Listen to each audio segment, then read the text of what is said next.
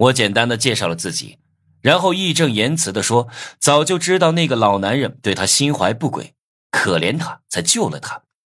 然后我还去商城花十金币买了一份解毒药，帮陶谷解除了迷雾的效果。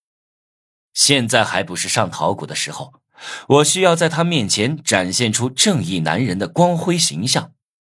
王磊在一边看得直翻白眼，又不好明说。走的时候，陶谷主动要求加我微信。至于那个老男人，我让陶谷晾他一晚上，第二天早上再报警。到时候，所有人都会看到一个老男人站在酒店的屋檐外。恭喜你完成任务。解救陶谷，陶谷好友度加二十。抢夺任务的玩法和常规的任务不同，任务是随机的，只要能让目标人物对自己产生好感的事，都算是任务，而且只奖励好友度。救了陶谷后，我连夜回了学校，因为我从监控画面上看到了程旭那边的事。没看出来啊，程旭这小子花花肠子真多。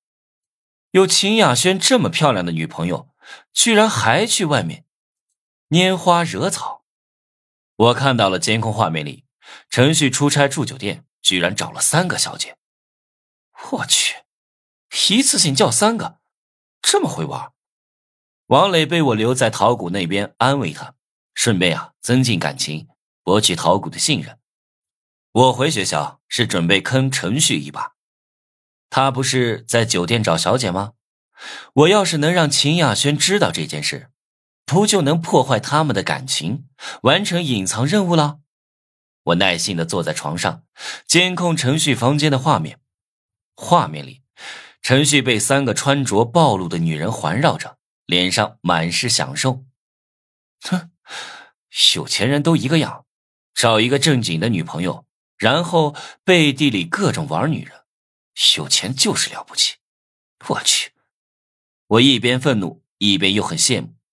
哪个男人不想上遍天下的女人？就我现在的两个女人里，王月和王磊是完全不同的风格，滋味也不同。我有了他们，还想玩更多的女人。程旭不愧是杰出企业家，找的姑娘质量都是一等一的，每一个都是网红脸，蛇精身材。真是绝了！只谈男女之事，这三个网红脸可以满足大部分男人在那方面的幻想，不是大学生王月和王磊能比的，看得我都心痒。难怪程旭都克制不住。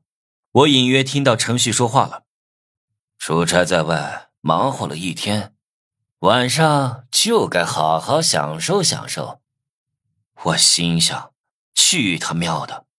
家里有个极品的未婚妻，你还在外面乱来？